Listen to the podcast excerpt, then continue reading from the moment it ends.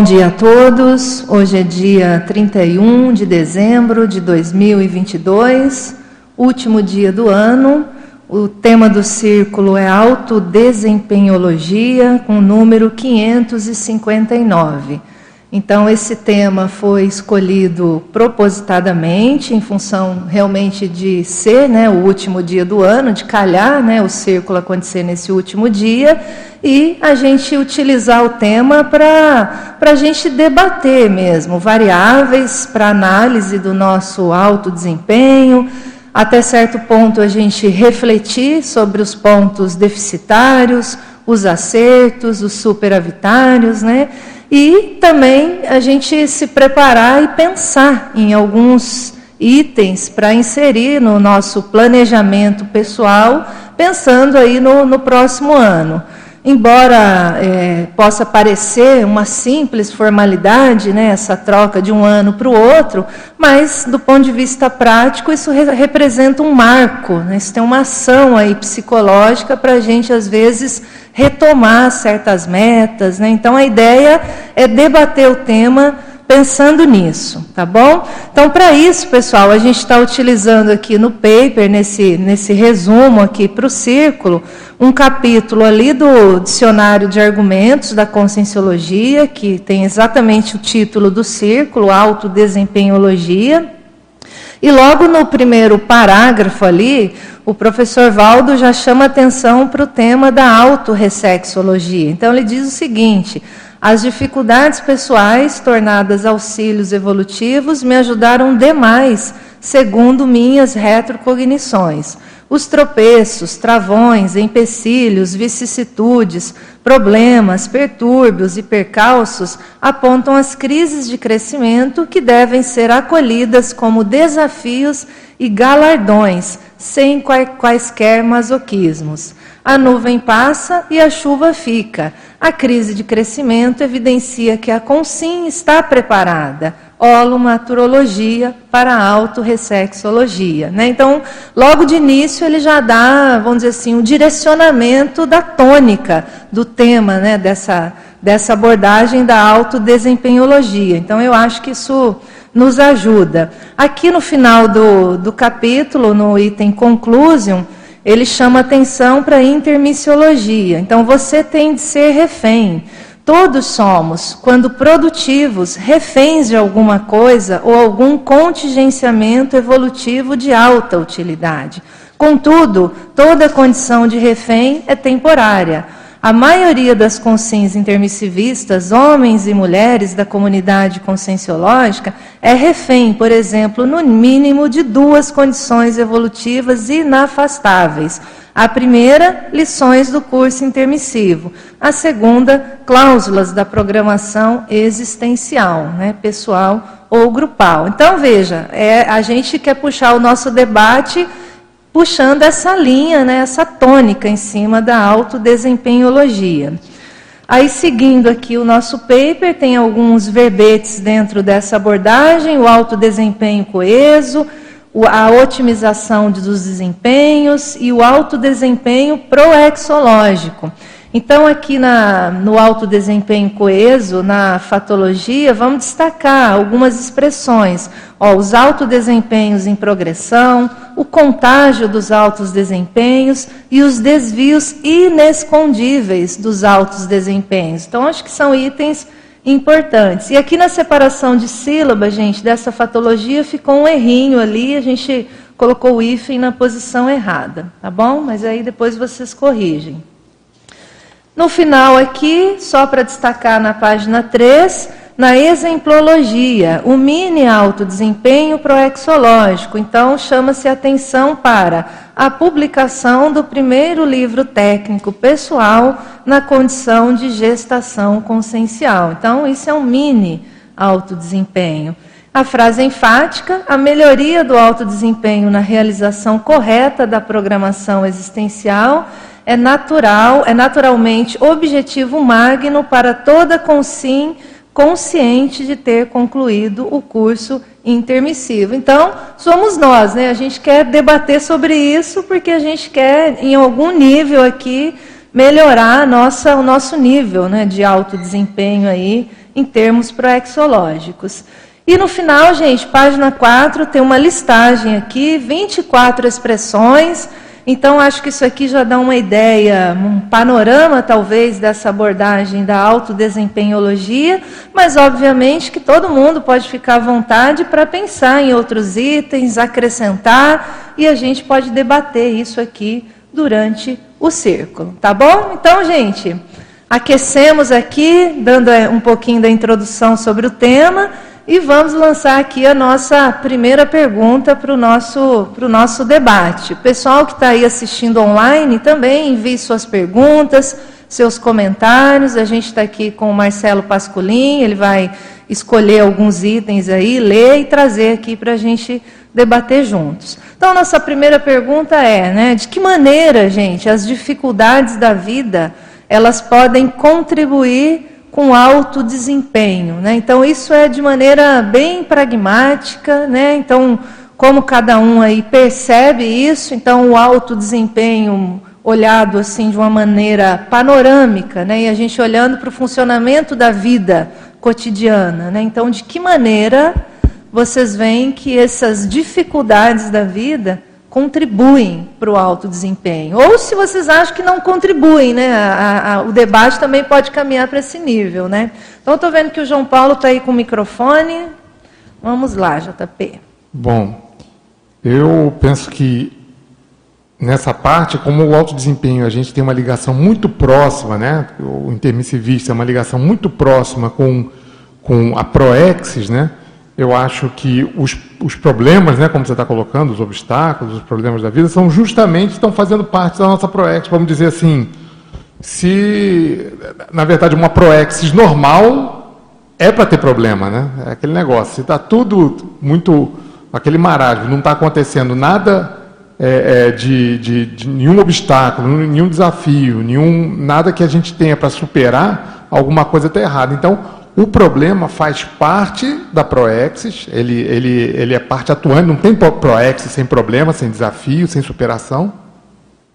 O desempenho é justamente o que, o que se espera que tenha para resolver, eu acho que o problema mais, as coisas mais básicas que a gente já sabia que ia enfrentar nessa existência. Né?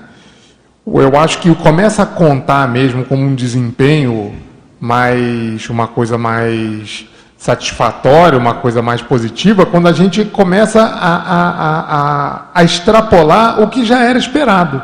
Né? É a mesma coisa de você entrar, de você fazer uma. A criança ela entra para a escola. Passar de ano, entendeu? Ter a nota média, é, é um desempenho, né? é o mínimo, né? Então ela vai, passa, tudo bem. Ela pode completar a escola passando só com a nota, com a nota média, né? O interessante é não só ter a nota média, como pensar em nota, mas pensar no que ela sai da, da, da escola, o que, que, o que, que mudou, né? quando termina ali, que ela recebe ali o, o diploma dela ali do segundo grau, né? como é que chamam hoje. Então, eu penso que a, a gente pensar em, em, em, problema, não no básico. É, eu acho que é, é, é um intermissivista que, tem, que fica sofrendo com problemas básicos, tem que rever o que, que, o que, que é Proexis para ele, o que, que ele tem que, que, é, que, que, realmente superar, pensar em superar. Eu acho que o, o, o problema e Proexis está muito junto. O nosso desempenho nisso vai no que a gente faz a mais, no que a gente se supera, no que a gente consegue é, é passar com, com louvor, vamos dizer assim, entendeu?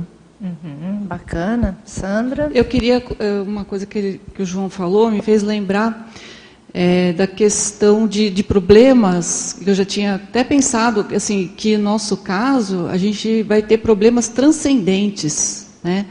que é uma coisa diferente dos problemas comuns. Né? Isso eu, eu achei interessante que o João falou. E tem até um ditado né, que, que é popular que fala assim, que mar calmo nunca fez bom marinheiro. Né? Então, assim, eu, eu, a gente precisa realmente estar sendo o tempo todo provocado. E uma coisa que eu refleti também aqui é a questão da ambição evolutiva. Porque às vezes a pessoa ela tem uma ambição, ela acha, ah, eu vou até aqui, né? Meu teto é esse. E aí, quando começa a, aparecer outras situações que vão, faz, vão dar crise, que vão levar ela para um gargalo tal, às vezes ela recua porque ela tem na cabeça dela que o crescimento dela vai até aqui. Então, ó, eu vou conseguir até isso aqui nessa vida. Então, acho que, acho que essa, essa relação né, de, de crise, né, de, de alto desempenho, crise, problemas, também tem relação com essa nossa ambição evolutiva. Acho que isso é uma coisa para a gente pensar. Né? Até onde você acha que você pode caminhar até o final? Né? O que, que é completismo para você? Porque para uma pessoa pode ser, ah, escrevi um livro, pronto, já estou completista. Mas Exato. não, a gente vai ver aqui que é o, é o mínimo. É o né? mínimo, né? Então, às vezes, a pessoa precisa aumentar essa, assim, a, o grau né, de ambição evolutiva para ela poder encarar essas crises com assim com mais é, vamos dizer assim amplitude né? Com esses problemas mais transcendentes. Eu acho que é por aí assim me fez refletir essas coisas aí. Uhum, bacana. Marcelo? Bom dia. Ah, eu acho que eu vou dar uma resposta bastante pragmática aí pegando o meu caso pessoal e eu acho que é extensível aí a todos que eh, estão na mesma condição. Então por exemplo nós estamos aqui no círculo mental somático e a proposta do círculo é ter debates para que a gente possa aumentar a nossa mental somaticidade, nosso raciocínio é, do ponto de vista evolutivo. E um dos objetivos é que a gente possa ser autor. Então aqui existe uma divisão, né? Lado A e lado, lado A são dos autores, né? Quem está sentado nas outras partes do tertuliário são os não autores ainda de livros é, conscienciológicos. Pois bem, eu ainda não sou autor de livro conscienciológico, e isso gera um problema. Problema pessoal, uma crise pessoal, uma crise, eu acho que é exato. importante. As crises são crises de crescimento. Isso né? mesmo. Eu acho que todos os que uh, estão nessa condição que eu me encontro neste momento, e todos que estão nessa mesma situação, é, eu acho que essa crise, que é uma crise positiva, salutar, é, evolutiva. Eu acho que vale a pena todo mundo entrar nela. Para quê? Para que a gente possa enfrentar as dificuldades, e aí eu vou falar do meu caso, é, enfrentar as dificuldades que eu tenho, Sim. usar os mecanismos que a própria CCCI possui para desenvolver isso na Consim. Então, por exemplo, estou olhando aqui ao meu lado, tem a Sandra, que foi professora aqui minha do curso Formação de Autores que eu acabei de fazer. Né? Ela foi minha professora também. Foi sua professora também, então, pois bem. Então, assim, é, eu estou desenvolvendo, eu estou no processo de. Uhum. Né? Então, em breve, espero é, me mudar aí para o programa A, tá certo? É, estou me esforçando para isso, mas isso exige mudança da minha rotina, é, mudança daquilo que eu priorizo do ponto de vista das atividades que eu faço ao Sim. mês, na semana, e uma série de enfrentamentos que me faz ter para eu poder, que eu preciso fazer, para eu poder dar conta de publicar um livro, né? escrever um livro e depois publicar. Então acho que esse é um exemplo prático né, de que as dificuldades elas existem. Eu enfrento dificuldades para poder escrever, né, para poder chegar nisso mas elas são salutares na medida que a gente olha isso como um desafio. Exato. Não como um problema insolúvel, mas como um desafio. Uhum. E eu entendo que a ProEx é cheia de desafios. Desafios que vão fazer com que a gente coloque à tona, que a gente possa apresentar mais os nossos trafores.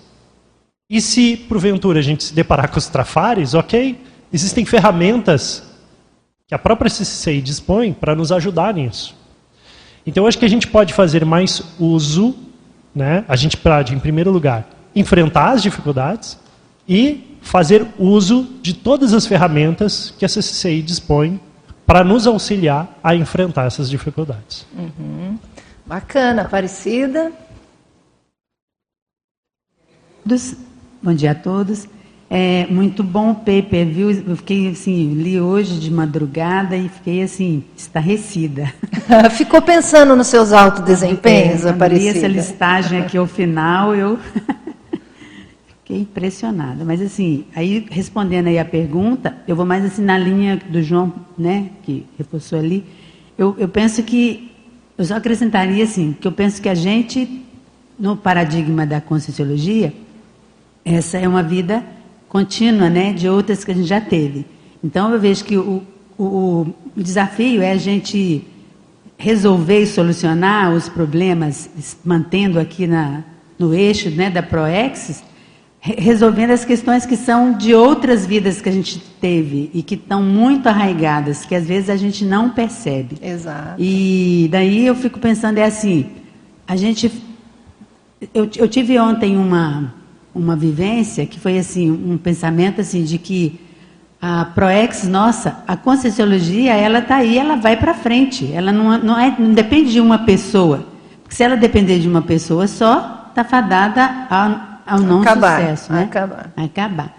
Mas em contrapartida, eh, cada um da gente é peça fundamental para que isso resolva. Então, enquanto eu pego, estou aqui convivendo com essa consciência que sou eu, superando as minhas dificuldades e ajudando nesse processo, eu estou, de certa forma, garantindo a minha própria continuidade, porque eu não vou precisar de vir e repetir essa conviver com aquela mesma dificuldade que eu não consegui superar. Então eu penso que a, a superação de uma dificuldade que a gente tenha pode ser uma parte da Proex. E isso, assim, da, no meu contexto pessoal, eu vejo tem muito amparo, muita ajuda, muita ajuda de pessoas intrafísicas, de pessoas extrafísicas, desde que comecei. Então é isso. Uhum. Bacana, Jane. Jane está chegando de viagem, né? É. Bom dia a todos e todas. Eu estava aqui pensando ali, o JP começou a falar sobre é, o problema e veio o seguinte pensamento.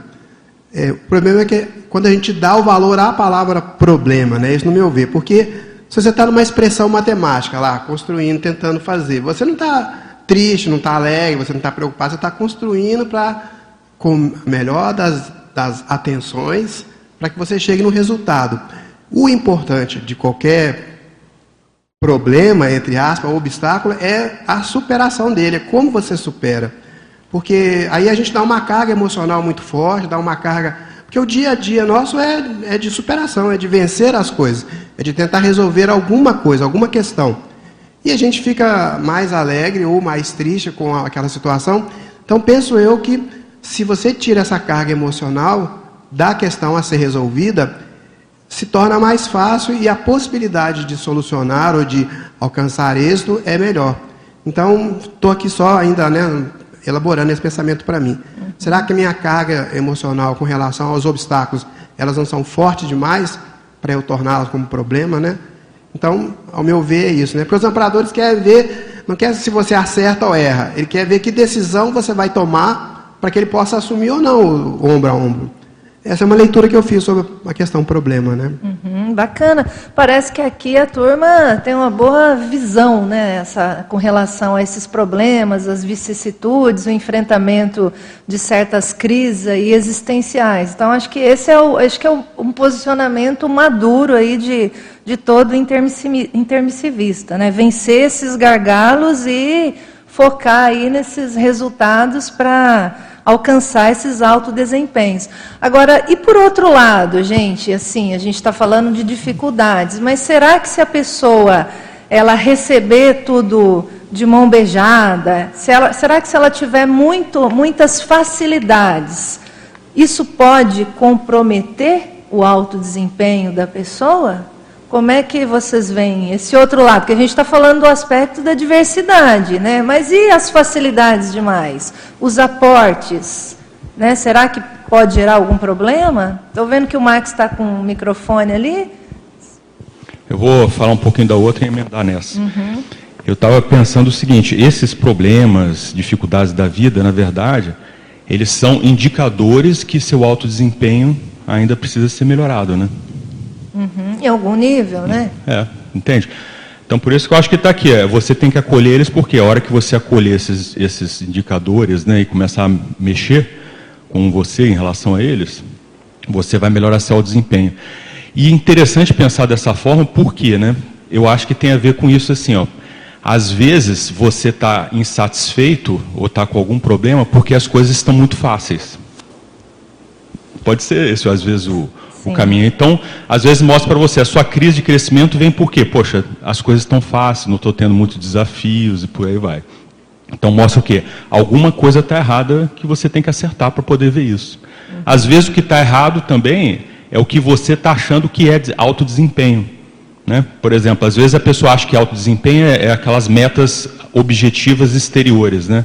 Por exemplo, ah, vou escrever um livro, vou me tornar não sei o que lá, e por aí vai. Então, assim, essas são metas que têm a ver com a intraconsciencialidade, mas são, vamos dizer assim, objetivos concretos. Sim. E tem muita coisa do nosso alto desempenho que não é né, exterior, é estritamente intraconsciencial. Exatamente. Né? Então, uhum. assim, e é uma medida muito subjetiva sua. Uhum. Você que vai ver aquilo, mais ninguém vai ver, né? É, porque tem problemas que às vezes a gente enfrenta hoje e eles foram causados no passado, em retrovidas, né? Então aquilo tem hora marcada para voltar e esbarra na gente. Tem problemas, então a gente tem responsabilidade, né? Tem problemas que às vezes são atuais, coisas que a gente causa por excessos, né, por alguns erros, né? E assim, se você causou, óbvio, vamos enfrentar, vamos resolver, né? E tem problemas que nem era para você estar tá enfrentando. Exatamente. Porque se você às vezes está muito fora das coisas que você tem que fazer, você também vai encarar uma série de problemas. Uhum. Aí você acha, poxa, está um desafio essa situação aqui, mas veja, não era nem para você estar naquele tipo de desafio. Uhum. Era para você estar tá em outra linha. Então você está enfrentando problema, problemas é, que no fundo são desnecessários para você. Exatamente. E tem aqueles que talvez façam parte da linha que você precise, vamos dizer assim, realizar, mas que às vezes são ajustes, ajustes que você precisa fazer, ajustes que envolvem às vezes o próprio grupo. Né? Então tem, tem tudo isso mesmo, bacana. Eu sabe? lembrei do, daquele verbete, né? e até baixei aqui, bambu, bamburriologia. Ah, né? sim que, e até agora está super na moda, porque até amanhã alguém vai ficar milionário, né? Bom, vamos jogar, hein? Vai que dá tempo. Então, né? então, você sabe que tem uma pessoa da minha família que falou que não gosta de jogar nesses, nesses mega da vida, porque ela falou que ela não sabe qual vai ser a reação dela se ela ficar rica. Que pode ser que ela morra do coração, né? Eu falei, bom, isso aí também é uma possibilidade, né? Então é bom você não jogar. Mas é, então eu vou retirar minha fala, né? Isso. aí você perde sua ProEx. Antes né? que eu seja mal interpretada interpretada. É verdade. Agora, tem aqui um, uma, dentro do verbete, né, na página 3, que fala assim, né, saldo, né, nada ocorre de modo inesperado ou por acaso. Cada fato ou ato pessoal é feito de um saldo de série de outras ocorrências anteriores, confluentes, não raras, acumuladas. Não existe nem sorte nem azar. Há frutos ou saldos da acumulação de esforços, desempenhos, e construções pessoais resultando na confluência do resultado julgado feliz pela consim. Então ele fala assim, né, que nada por acaso, né? Se a pessoa ganhou, tudo bem, tem alguma coisa ali que a pessoa vai fazer e tal. Mas assim, no nosso caso, parece que não é, não foi para isso, né, que a gente veio para essa essa proex aqui, né, de ter sim, essa, sim, esses excessos de, de aportes. Mas eu concordo com o Max que às vezes uma pessoa que tenha muito aportes, muitas facilidades, ela perde a motivação. Eu estudo isso até dentro da área da, da, administração e do empreendedorismo. Quando uma pessoa, por exemplo, é sustentada por outra, ou ela tem uma família rica, geralmente ela quer sair daquilo, ela quer se desvincular daquele grupo para poder ficar sozinha e, e se, e, e, fazer os próprios desafios. Porque ali ela não consegue. Então, tem algumas pessoas né, que não conseguem. Então, tem isso também. Eu concordo com o Max. Uhum. Bacana. Eu, na verdade, vocês estão falando, eu estou lembrando de uma casuística que aconteceu comigo, assim, quando eu tinha 18 anos. Eu fui para. Estava na universidade, eu fui pedir estágio né, para uma professora é, novata, jejuna, aquela coisa toda. Você não sabe nem falar direito, vai lá pedir estágio para a professora. E aí ela perguntou: Mas de onde você veio? Que curso que você fez no ensino médio? Então, o currículo era assim, tipo, quase nada, né, para oferecer para ela. Aí ela olhou para mim e falou assim: Não, olha, você não vai nem conseguir acompanhar seu curso de biologia, não posso nem te dar o estágio. Aí ela falou isso para mim. Aí, nossa, aí na hora eu lembro que eu caí no choro, né? Eu caí no choro, eu comecei a chorar na frente dela. Aí ela ficou, né, ela sentiu que ela passou um pouquinho da conta. E aí ela conversou um pouquinho comigo, deu o cartãozinho, olha, se você precisar de mim, tal, me liga, tal, não sei o quê. Aí eu saí da sala dela, joguei o cartão dela fora, fui na biblioteca, peguei todos os livros que eu podia pegar, e eu falei, essa mulher não me conhece. né? E assim, eu fui estudar mais, né? Então, assim, vocês estão falando e eu estou lembrando dessas coisas, né? Então, você vê, são adversidades, né? Se é gente do passado ou não é, se eu precisava ouvir isso, né? Vai saber. O fato é que eu fiz dessa dessa impacto, né, dessa abordagem da professora um elemento, né, para dar a virada, né? E, e, e, realmente sair bem do curso, né? Então você vê, né? A gente enfrenta todos os tipos de coisas, né? Estou vendo aqui João Paulo, depois Aparecida, depois aqui Hermânia. É, com relação a outra pergunta que você fez, né, das, dos aportes, das facilidades, eu acho que é, a gente tem que ter maturidade para ter facilidade, viu? Não é, é, é, assim, todo mundo quer algum tipo de, de aporte, algum, né, é, uma facilitação em alguma coisa que você quer realizar, tal. E às vezes a gente também culpa a falta de aporte, né? Ou culpa a, falta de, de algumas facilidades, né? Eu vou citar uma a história de um tem um, um autor que eu, que eu admiro muito que ele tem diversas obras, dezenas de obras, né? E eu admiro, e coisas que, que, eu, que eu acho que tem qualidade. Então, uma vez perguntaram para ele: Ah, mas que, que, que, você. Teve alguma coisa que você escreveu que você faria diferente? Ele falou: Não, o que foi ruim, assim, foi no começo, a minha editoração no começo era muito ruim, porque eu, eu, eu queria, eu escrevendo meus livros, eu escrevi meu livro no metrô, indo trabalhar, ele é de São Paulo, né? Eu escrevi o livro no metrô, indo trabalhar tal, eu escrevia como, como dava, na hora do almoço, no transporte público, tinha, já, ele tinha família, um monte de filho, tinha que trabalhava, sustentar, não tinha tempo. E mesmo assim ele escreveu. Eu tenho certeza que o desafio para ele é menor que o desafio para mim, por exemplo, para escrever um, um, livro. É um negócio que está no, tá no sangue do cara. Ele não precisou, né? não teve tanto incentivo. É uma coisa dele intrínseca mesmo. Né? E às vezes eu fico pensando é, a quantidade de aporte que a gente tem, é, quando eu penso na, principalmente na teoria da linha quebrada, que a gente vê que quanto mais aporte, mais maturidade a gente precisa ter para ter aqueles aportes. É a mesma coisa que tempo. Muitas vezes, eu acho que os meus, as minhas maiores conquistas eu consegui quando eu tive menos tempo.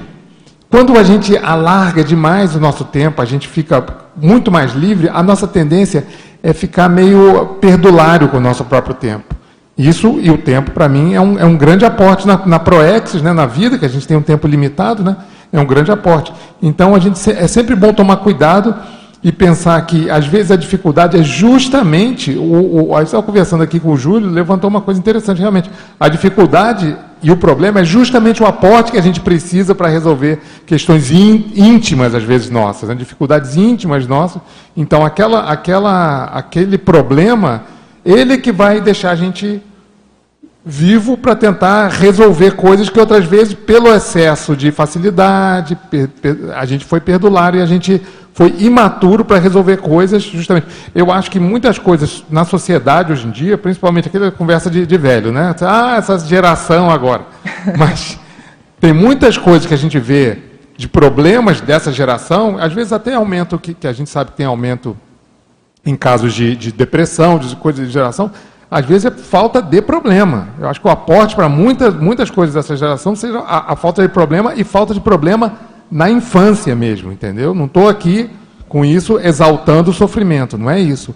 Mas ela já, já prepara a gente para condições maiores, né? para coisas, coisas maiores. A gente se prepara para a gente para o próprio enfrentamento da vida. Né? Bacana, Aparecida, depois o irmão. É, o João Paulo falou é, basicamente o que eu já ia dizer, assim, num sentido mais largo, mas essa semana eu tive uma experiência com uma pessoa da Socinha, assim, no senso comum, estava é, numa situação e estava passando uma, uma, reportagem na televisão sobre compra de material escolar. E uma mulher falou assim, olha, eu compro em dobro. Aí a outra falou assim, mas como eu compro em dobro e tal? Aí é, respondeu, aí a, a pessoa que estava comigo falou o seguinte, falou assim, eu não compro em dobro. Minhas crianças é assim, eu compro tanto justo. E se sumir, ou se alguém pegar, ou se ele der para o coleguinha, o problema é dele, ele que resolva sem o material. Porque ele tem que saber, ele tem que ter responsabilidade com o material dele. Então, ela falou: tem muita gente que fala assim, não, eu vou amaciar, eu vou dar para o meu filho o que eu não tive. E essa, ela, ela falou comigo, e essa pessoa não se atenta de que o que ela é hoje é fundamentado nas dificuldades superadas que ela teve. Uhum. Então, por isso que fica esse tanto de gente aí com problemas Igual mesmo o João Paulo falou da criança, né? Uhum. Tem que ter responsabilidade, só para... Isso é um viés, né? Então, acho que essa abordagem do João Paulo, né? precisamos ter maturidade para ter facilidade, acho que vale a pena ser frisada mesmo. Irmânia? Então, em relação aos aportes, né? Que, que você recebe ou não recebe. Eu penso que eu, os aportes têm que ser na medida certa, né? Justamente, eu acho que a ProEx ela é feita em cima disso. Quais os aportes necessários e os desnecessários, né? E eu eu tenho experiência de ter nascido nessa vida no sertão da Bahia, né? Pois é. Então, assim, foi um aprendizado muito importante para mim. aquela carência de água, carência de livro, carência de, de vários recursos assim que você tem, por exemplo, num, num lugar mais abastado, né? Uhum. Mas aquilo para mim, assim, eu me lembro claramente das minhas memórias de infância, de ver pessoas que só tinham uma, um sapato. falava, nossa, que engraçado, né? A pessoa tem uma roupa e um sapato. A casa da pessoa, aquelas casinhas de, de barro, pau a pique, né? E a gente é muito para as roças. Lá a gente não chama sítio, chama roça. roça né? uhum. E aí eu, eu eu me lembro de refletir muito com essas experiências. E para mim eu sinto assim, eu, eu dou muito valor a, ao que eu tenho, uma caneta, ou uma casa, um carro, não precisa ser muito, precisa ser o necessário. E eu acho que eu aprendi isso nessa vida, uhum. com essa experiência. Então, para mim, esses, os aprendizados que eu tive foram aqueles assim exatamente que eu precisava. E não tem muito vitimização nisso, né? Tem a realidade que você está vivendo. E aí eu tive uma experiência com o professor Valdo aqui no Tertuliário, interessante também, né? Dele contando algumas coisas que ele passou na infância e na adolescência por falta de recursos financeiros, né? Na família dele e tudo mais. E eu perguntei para ele, mas professor Valdo, ah, você, assim, com a ProEx, como você tem, né, relacionada a tantos intermissivistas, tanta coisa que você tinha para fazer, como que planeja vir numa família assim, onde as dificuldades são tantas, até para você estudar? Ele só balançou a cabeça e riu assim de mim, né? Tipo, não deve entender nada, né? e aí também isso me fez refletir bastante, assim. Então é isso, né? Eu acho que é, eles têm que ser na medida certa.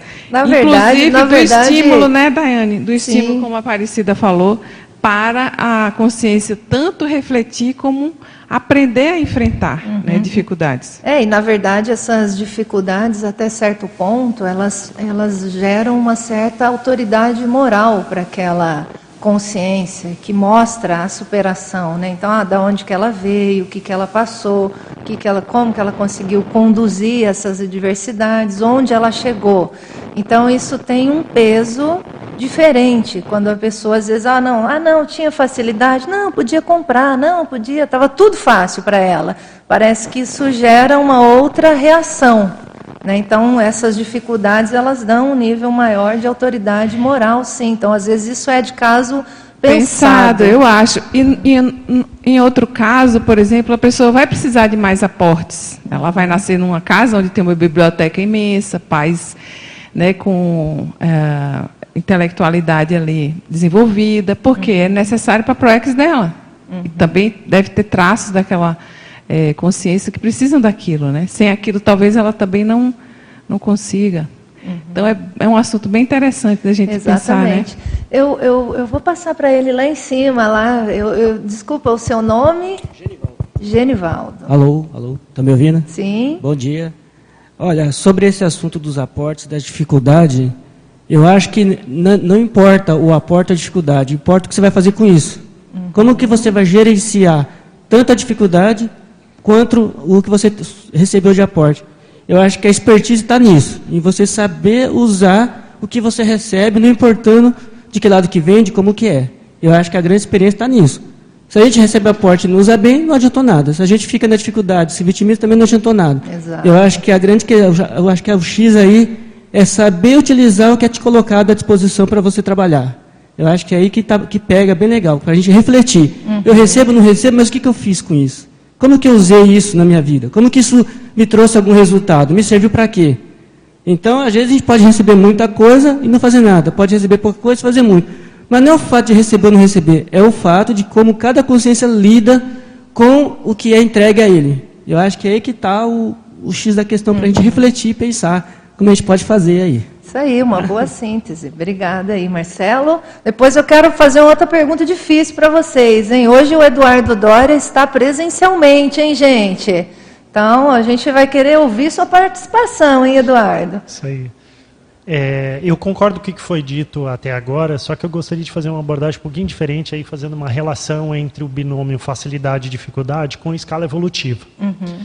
E aí o que eu refleti é o seguinte: uh, se a gente olhar para a escala evolutiva das consciências, a gente percebe, pode perceber ou pode é, entender esse binômio facilidade-dificuldade da seguinte forma: aquele nível da escala evolutiva ao qual eu me encontro é um nível que eu já supostamente domino. Logo, provavelmente eu tenho facilidade com aqueles atributos concernentes àquele nível evolutivo.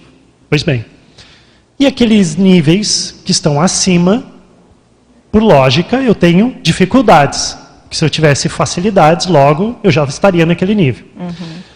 Dessa forma, é, a gente vai enfrentar ao longo do processo evolutivo uma série de dificuldades que teremos que superá-las todas. E aí, nesse sentido, eu vejo que aí eu encaro ou compreendo as dificuldades mais como um desafio do que como algo ruim. Né? Eu encaro a dificuldade como um desafio. Por quê? Porque eu estou olhando a escala evolutiva e eu vejo o que eu não tenho, o que para mim não é comum, não é fácil, ou seja, é difícil para mim, mas eu faço questão de querer desenvolver. Porque eu olho aquilo como algo lógico de eu alcançar, do ponto de vista evolutivo. Então, eu vou usar as facilidades que eu tenho hoje para tentar enfrentar aquela dificuldade, para tentar desenvolver aquilo e tornar aquela dificuldade uma facilidade para mim. Eu acho que é uma outra forma, uma outra abordagem de você encarar esse nome aí, facilidade e dificuldade. Uhum, bacana. É, Max? Eu achei bacana a ideia do Passolin, me fez pensar numa situação seguinte. Por exemplo, você nasce numa família, né, num grupo familiar, que tem um patrimônio de 10 milhões de dólares. Isso é um aporte ou é uma dificuldade? Pois é, dependendo, pode ser até uma dificuldade, né? É. Então, assim, no fundo, né, é mais aquilo que foi colocado aqui, né? Genival. Como você encara essa situação e como que você lida com aquele contexto grupocármico que você está inserido, né? Porque você pode estar inserido em diversos contextos grupo, grupo, grupocármicos, né?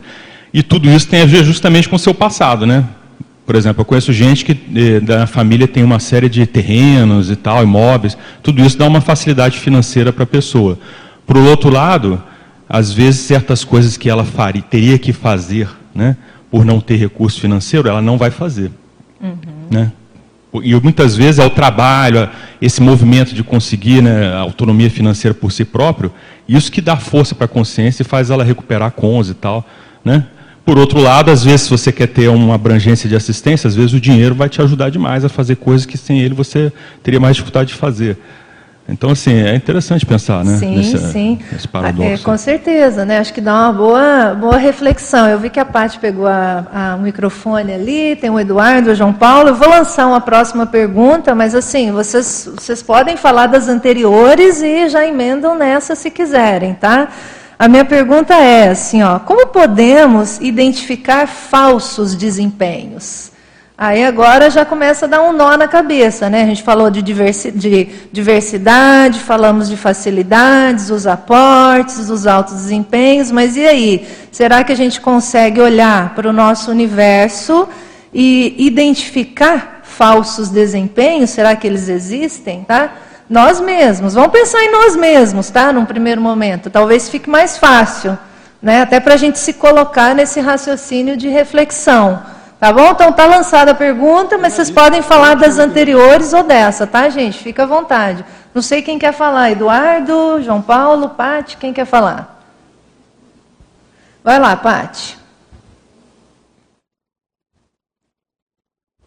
Eu vou pegar então, porque aí eu vou fazer um, gancho da resposta anterior com essa. é, continuando o raciocínio do Marx, eu acho que isso depende muito se aporte ou não as dificuldades e principalmente a gente saber interpretar isso da leitura que a gente faz da nossa programação existencial, né? É, a, a Conscius tem um curso autoinventariograma que é bem interessante, né? Que a gente ajuda a gente a fazer essa leitura. Muitas vezes as dificuldades são os, os nossos grandes aportes. Né? E a pergunta que você fez agora, qual foi Dos mesmo? falsos desempenhos. Como podemos pois é, identificar é, né? falsos desempenhos? É muito interessante isso. Né? Muitas vezes a gente acha que a gente pisou na bola, mas teria que ser por aí mesmo para a gente aprender, né? E muitas vezes a gente também entende que, por exemplo, uma coisa que aconteceu na vida da gente teria sido para dificultar, dificultar, mas foi, na verdade, para ajudar. Então, essa interpretação eu acho que exige realmente uma visão de conjunto muito grande, esse estudo né, da nossa própria existência e, se possível, da, sé da série existencial também, para a uhum. gente poder interpretar isso bem. Sim, sim, sim. Eduardo, depois Terezinha. Bom dia. Bom dia. Eu eu vejo que, em termos de aportes, que, que influencia bastante é o, maturidade e discernimento. A pessoa pode ter maturidade e não ter discernimento para saber o que, que vai fazer com tantos aportes. Uhum. Principalmente uhum. atual, atualmente na era da fartura, que a pessoa tem muita coisa e tem que ter muita maturidade. A gente até brinca, por exemplo, com a nossa idade, se nós tivéssemos a maturidade com 20 anos de idade, o que, que a gente ia fazer? É verdade. E a maturidade só vem com o tempo. E justamente uma coisa que o Marcos também falou dos 10 milhões da família abastada, eu vejo que também uma coisa que influencia bastante é a formatação que a pessoa tem. Eu já vi muita gente rica com mentalidade pobre e pobre com mentalidade rica. Então, justamente a pessoa às vezes tem um aporte, mas a mentalidade ainda está porque como se, como se ela tivesse vindo de um período de muita dificuldade e hoje ela tá, tem muitos aportes. Então, uhum. ela tem que saber justamente levar essa maturidade às vezes com retrocognições do que, que ela passou de dificuldade para ela valorizar o que tem hoje. Uhum. E junto com o discernimento para saber o que escolher. Bem isso. E hoje, com tanta, tantas, tantas opções, a pessoa fica perdida.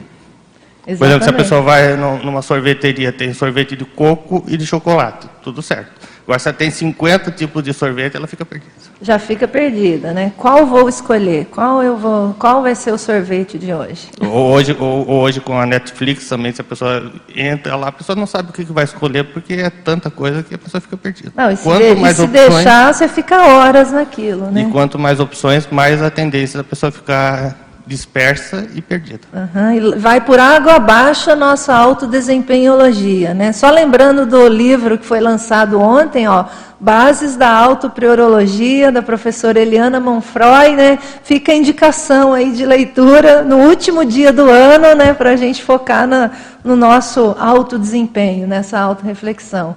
Mas bacana, Eduardo. Terezinha? Bom dia a todos. Muito interessante essa temática aqui, né? Esse da autodesempenhologia. Não estava refletindo aqui, lembrando de uma situação que, que o Valdo, que comentei com ele, né? Uh, a respeito do que eu passei nessa vida, né? Enquanto intermissivista. E se eu fosse falar minha vida assim, o pessoal ia dizer, nossa, pura tragédia, sabe? Mas foi, foi bem dramática e tudo, né? Mas veja onde eu estou hoje, como ele falou. Veja como, como que você chegou até aqui. Tanto foi que ele sugeriu um livro autobiográfico para como exemplo para os intermissivistas que hoje chegam com tantas facilidades e não estão valorizando essa oportunidade intrafísica. Uhum. E a ideia que me veio é que todo intermissivista deve ou deveria né, ser um exemplarista nesta vida cosmoética, né, para aqueles que estão chegando, para aqueles que estão se reconhecendo enquanto intermissivistas.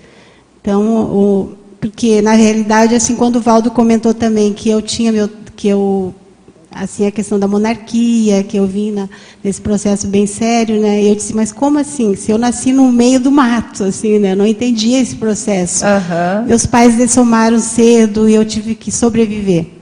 Né? Daí ele disse: Veja só o que está fazendo hoje com, com, essa oportunidade. Então, eu, eu, estou, nesse momento, abraçando com muita energia né, tudo que eu tenho de aportes que eu tenho recebido agora, na adultidade. Porque eu me questionava por que, que eu não consegui fazer um doutorado, por que, que eu não consegui, não consegui, na época que eu gostaria de ter feito. Né? E lógico, a gente vai amadurecendo, vai entendendo né, todo esse processo. E quanto a, a, essa pergunta que você fez. Dos eu, falsos desempenhos, falsos, né?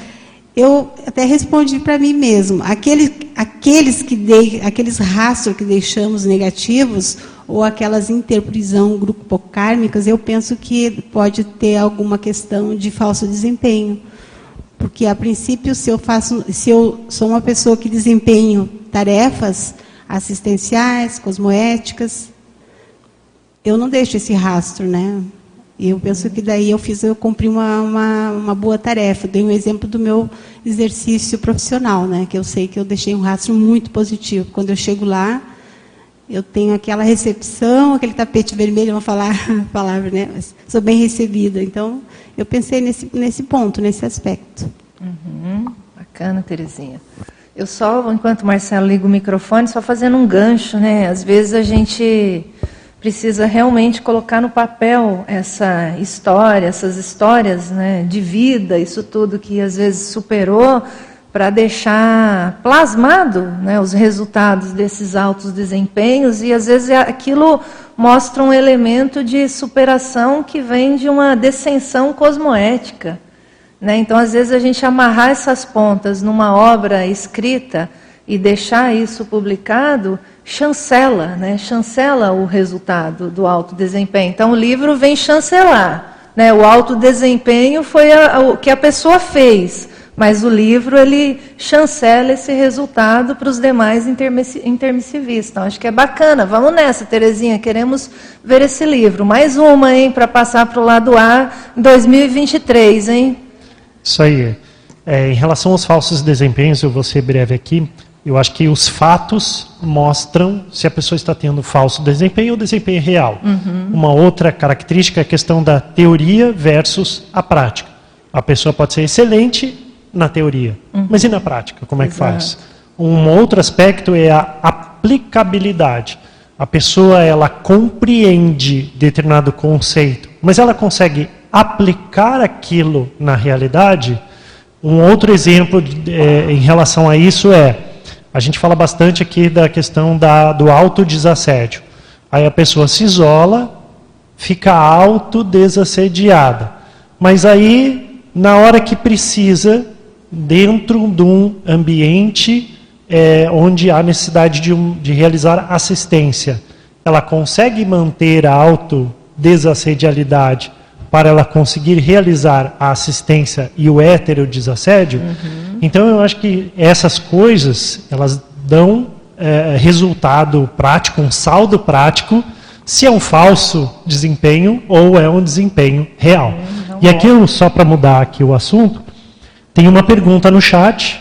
O Murilo Vieira Lino ele pergunta: como desenvolver autodesempenhologia com cosmovisiologia? E eu vou deixar aqui quem está com microfone aí, já falei bastante. Passar para os universitários, Passar para os né, universitários. Marcelo, é. Como desenvolver a autodesempenhologia com cosmovisiologia?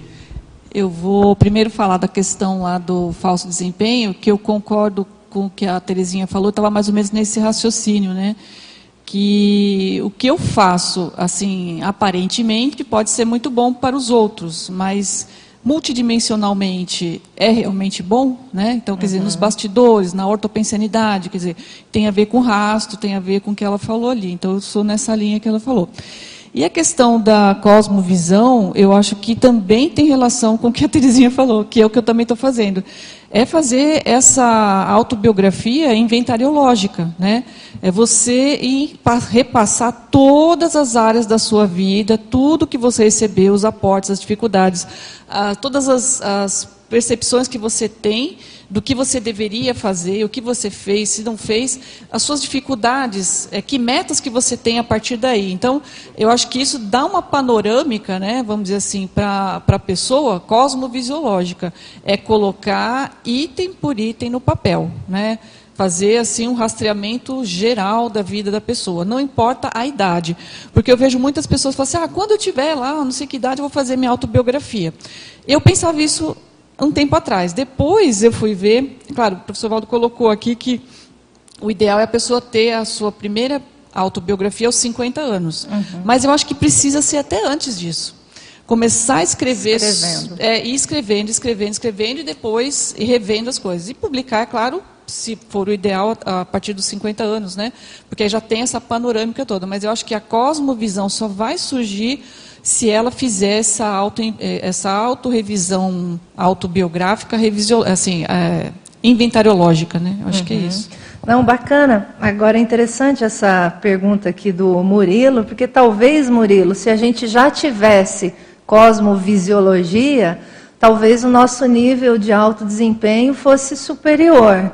Então, na prática, talvez o que nos falte é um pouco mais mesmo de cosmovisão, né? E acho que a Sandra está mostrando aí uma boa técnica para a gente poder melhorar os nossos, os nossos autodesempenhos. Senão, às vezes, a gente pensa muito intrafisicamente, às vezes a gente pensa uma visão, às vezes, em curto prazo e é para pensar mais no longo prazo. Então, tudo isso, na prática, é falta de cosmovisão. Então, a gente pode até pensar na sua pergunta de uma forma diferente, né?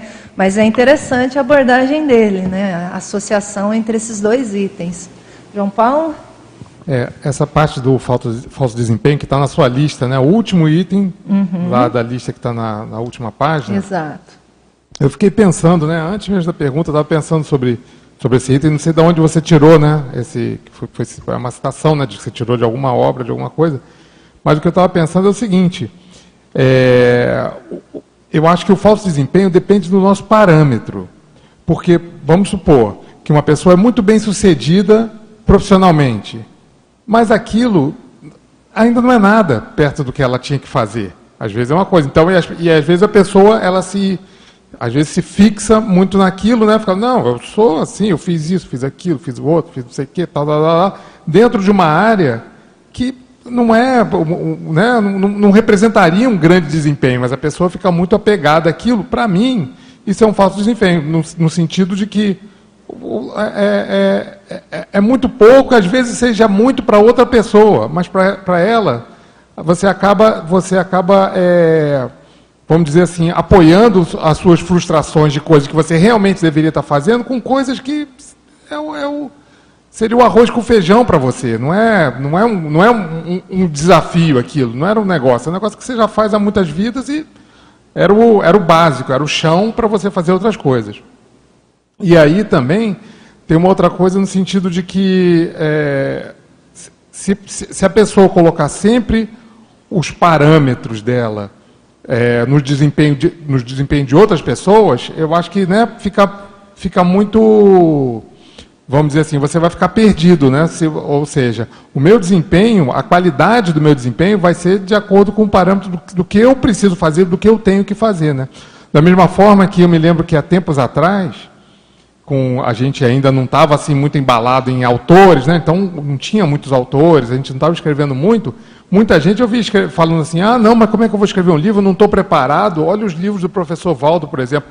Ela tinha o parâmetro da obra do professor Valdo como uma. uma não, ó, para eu escrever tem que ser assim, tem que ser nível professor Valdo, entendeu? Uma coisa assim. E isso para mim também é uma, é uma desculpa, né? Que acaba que você não desempenha uma coisa porque você quer colocar. Não, tem, ó, o, o parâmetro é esse aqui. Não, e para você, às vezes, para começar, é, é, é, o que você, é o, é o seu desafio, que você pode já, já contribuir. Então, eu penso que o falso desempenho está muito nisso. Às vezes, o que é fácil para você, e você se coloca como, ó, olha o que eu fiz, tal, não sei o quê, eu acho que, de certa forma, não é que, não é que você despreze isso, que, você, que seja uma vitória, mas passa a ter um. vira uma, uma coisa que é um. que na verdade não é, não é aquilo, não é, não é o, aquilo não é o ponto, aquilo não é o desempenho, a coisa que, que, que mais importante. Aquilo foi, foi fácil para você, foi tranquilo para você. O importante é o que é um desafio para você de verdade. Aquilo para mim é o desempenho que a gente tem que focar. Né? Aquilo para mim é que é o, a, a, a, o saldo verdadeiro do nosso desempenho. Né? o que é o desafio, o que é a dificuldade, não o que é fácil para você. Uma técnica que eu fiz agora lá na, na Simvex, que é a técnica da Alameda de Não, Alameda Técnica, de Viver, né? De viver. E foi muito interessante que dá essa cosmovisão para a pessoa. Eu acho que é super indicado para isso. Então a pessoa faz aquilo, vai até os 100 anos, e volta para onde que ela está, né? Acho que dá uma ampliou bastante a minha cabeça. Você chega na idade que você está agora, você olha para trás e Isso. pensa em tudo que você já fez. E aí você olha para frente até os 100 anos e pensa, poxa, olha o tempo que Isso. eu ainda tenho e, e, e aí, o que eu preciso fazer. Então, é nesse ponto que eu acho que amplia a ambição é evolutiva. Porque às vezes a pessoa está acomodada, achando que já fez muita coisa e quando ela vai ver, tem um monte de, de coisa ainda para ela realizar. Uhum, e ela não pensou uhum. sobre isso. Né? Então, ali é uma boa reperspectivação da vida. Né? É, então, Murilo, venha para Foz, passe lá na Simvex, vai lá fazer a, a caminhar na Alameda Técnica de Viver. É, só para eh, corroborar aqui, obrigado, Sandra, pelo relato. Então, quem tiver interesse em fazer o laboratório Alameda Técnica de Viver, pode entrar em contato com o e-mail contato.simvex.org e aí mandar seu interesse lá e agendar uma, um experimento no Laboratório Alameda Técnica de Beber, um laboratório ao ar livre, então não pode estar chovendo, mas a pessoa reserva lá e faz e tira bons proveitos, né, Sandra? Mas isso é fundamental agora, né? A gente está virando o ano, né? Para a gente realmente pensar, refletir e se aprumar aí, né? Eu vou lançar uma outra pergunta, gente, porque eu gosto de lançar perguntas, tá? Mas vocês podem continuar respondendo as anteriores, mas já pensando nas próximas. Eu já passo para você, Hermânia. Então, assim, dentro do que vocês estão puxando, tá? E dentro do debate, o que, que seria, gente, um subnível Quanto aos desempenhos, aí vamos tentar focar proexológicos. Então a gente falou de falsos desempenhos, mas aí a gente pensando também no nosso caso, nos exemplos que a gente às vezes observa, né? O que, que seria esse subnível, né? Como que a gente também pode identificar isso, né? Hermânia. Então, ainda lá no falso desempenho, né? Eu e Max, a gente ficou pensando, o que seria um falso desempenho, né? Uhum. É bacana essas perguntas que fazem a gente pensar. E eu concluí assim, ó, que para mim um falso desempenho seria no sentido da interassistencialidade. Uhum. Que às vezes a pessoa passa igual um tratozão porque ela tem que fazer uma tarefa. Uhum. Por exemplo, construir o tertuliário. E aí não interessa as pessoas que estão aqui no dia a dia, os, as pessoas, os construtores, os arquitetos, uh, os pedreiros. Não, vamos terminar, vamos acabar o negócio, que a meta é tal dia. E as consciências vão ficando para trás. O aprendizado grupal que, que teria naquele empreendimento. Né? Então, assim, é um para mim é um falso desempenho quando eu faço algo e eu deixo um rastro pensênico. Uhum. É, negativo, sabe? Principalmente com as pessoas. Eu, eu acho que eu já errei muito nesse sentido, porque isso para mim, cara, acende uma luz muito vermelha. Sim, é um sim, alerta, sim, assim, a Hermânia, volta ali, vai conversar com fulano, percebe o que está acontecendo. Porque não adianta terminar o projeto ou a ação, sendo que ficou uma consciência para trás, uh, vamos dizer, autoassediada, ou sem, ou sem um aprendizado evolutivo. Então, para mim, eu classificaria dentro dessa variável aí, desse parâmetro da interassistencialidade. Uhum. Isso é bom mesmo, é bem lembrado esse item também, além dos outros, né, que realmente a gente vai pensando em cada um deles, porque quando às vezes a gente tem esse perfil mais realizador, às vezes a gente olha mesmo para a tarefa e vai, né? Então realmente dá para parar, pensar, já que o tema é esse, né? A gente olhar essas sutilezas que existem aí por trás nesse, porque no final tudo é cenário, né? Tudo é cenário, é. Não, interessante, bacana essa abordagem. Faz pensar. Aparecida, depois Genivaldo, Terezinha. Júlio, estou esperando você, hein? Eu também quero falar sobre a questão aí da pergunta anterior, né? É, deixar esse subnível do desempenho para depois. Mas eu estava pensando assim, então, a pergunta era como reconhecer né, o uhum. falso desempenho. E eu estava pensando, então, primeiro se a gente tem que desconfiar né, do falso desempenho. A gente vai levando as coisas. Então eu, eu pensei aqui agora numa técnica de a gente, em vez de reforçar isso, buscando falso desempenho, eu procurar saber onde é que eu já desempenho bem. Então, por exemplo, eu coloquei aqui esse desempenho, o terceiro você coloca, ó, desempenho cosmoético e autoparapsíquico, uhum. né? É, a, gente, eu, a gente que não tem uma vivência parapsíquica pretérita nessa vida, de monta, é, é, difícil a gente saber o que, que é verdade e o que não é verdade. Então, nesse sentido, eu tive uma experiência que eu achei assim, me, me deu uma força para saber que eu estou com um bom desempenho. Então, na minha, no meu cotidiano, eu vou aí, penso as coisas, faço, resolvo, faço o que eu consigo, né, de, de forma. E de repente vem uma palavra assim para mim, pênalti. Poxa, aqui está completamente fora de contexto. Uhum. Aquilo não é meu. Então, é uma corroboração de que eu estou tendo um parapsiquismo, né? E isso me faz pensar. É, então, o que, que eu vou fazer? Na minha autopesquisa, vou avaliar o que, que eu estava pensando, o que, que significa um pênalti, se aquilo tem relação com aquele contexto. Está faltando pouco agora para eu começar mesmo a escrever meu livro, viu? Opa, olha gente, eu estou gostando. Já é a terceira manifestação de hoje no tema da autodesempenhologia. 2023 promete. Temos aí três candidatos aí aqui falando publicamente, né? Então, 2023 acho que nós vamos ter palmadas aí vendo essa turma migrar para o lado A, hein? Dá tempo, hein? Gostei de ver, hein? Aparecida, Marcelo, Terezinha. Vamos ver quem mais se compromete. Genivaldo. Bom, é, aqui do falso desempenho, eu estava pensando no seguinte: é alto desempenho, então a comparação com o outro já fica de fora, é alto.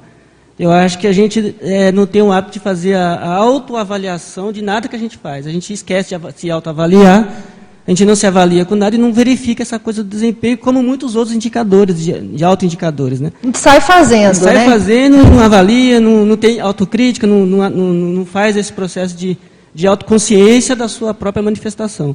E aí a pessoa pode usar uma intenção para camuflar esse desempenho para si mesmo, muitas vezes, né? e fica no auto-engano. Acha que está tendo um mega desempenho, mas não faz esse processo de, de autoavaliação sobre a sua própria ações, sobre a sua, sobre a sua própria atitude.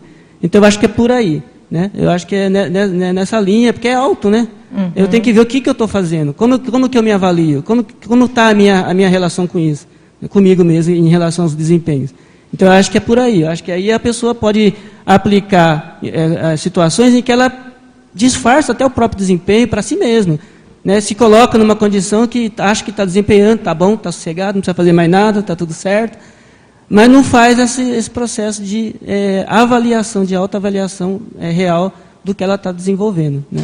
É, o, o, problema desses temas, o problema bom né, desses temas é que às vezes se você vai pensar, você vai pensar com mais profundidade, a gente vai achar alguma coisa. Vai, sempre é, a gente vai achar, é realmente, ó, que falhou, olha aqui, podia ter feito isso, olha aqui, olha, teve um excesso, aqui não era para ser assim, né? Então, às vezes, a gente não quer muito olhar para isso, né? E realmente talvez exista, pelo menos isso acontece comigo, né? Esse hábito de sair fazendo e às vezes parar pouco para refletir. Então é interessante você abordar isso. E do subnível também tem uma, uma certa ligação, porque o subnível você pode achar que está num certo nível também, por conta do, da, da, sua má interpretação do seu, do seu desempenho, e, e, muitas vezes não, também. Às vezes é aquilo que ela consegue dar naquele momento também. Então a gente pode ter tanto um indicador falso para mais quanto para menos se a gente não está lúcido para esse processo, para essa análise, para essa avaliação.